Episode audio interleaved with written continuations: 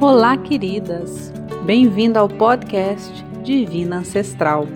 Aqui falamos semanalmente sobre sagrado feminino, história das mulheres e movimentos sociais, pois é impossível falar de feminino sagrado sem falar de cura do coletivo. Meu nome é Talita Ferreira. Sou gineterapeuta, guardiã de círculo de mulheres e escritora. E desde já eu agradeço por ser a sua companhia nestes próximos minutos. Hoje, o nosso tema será a gineterapia. Nada mais justo que começar explicando para vocês o que eu faço e como me preparei para me tornar gineterapeuta. A palavra gineterapia é um neologismo, uma palavra criada recentemente, e ela é a soma dos vocábulos gine, que significa mulher, e terapia, que significa cuidar. Assim sendo, a gineterapia reúne várias práticas e conhecimentos teóricos para cuidar da mulher e da vida humana em sua totalidade. É um sistema terapêutico com metodologia transdisciplinar holística que unifica a expansão consciencial, as jornadas de autoconhecimento e as conexões profundas em um movimento que se inspira na espiral cósmica.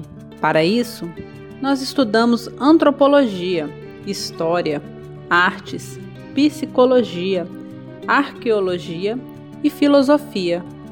Buscamos a sabedoria das sociedades matrilineares da era dos metais. Lá, no alvorecer da humanidade, nós honrávamos a uma única deusa, na forma da Mãe Natureza, que era responsável por toda a vida e toda a morte e renascimento. À medida em que fomos fragmentando esta deusa, fomos perdendo esse contato com a natureza. É preciso resgatar essa conexão que as nossas divinas ancestrais tinham com a terra, com as matas, com as águas, uma relação de profunda honra e reverência, respeito e amor. Mas isto é assunto para um próximo podcast. Quem criou esta obra-prima foi uma mulher à frente do seu tempo, Mônica Giraldez. A Mônica construiu seu legado a partir de movimentos em prol da coletividade, da militância ecofeminista e na dedicação ao movimento de retorno à deusa. Argentina, mas de coração brasileiro, a Mônica andou por todo o Brasil até chegar a Florianópolis, onde a gineterapia nasceu. A gineterapia tem uma vasta área de atuação, como facilitação de círculo de mulheres, acompanhamento terapêutico individual, iniciações nas artes da deusa, condução de peregrinações e mapeamento de locais sagrados, celebração de rituais, escrita de conhecimentos adquiridos.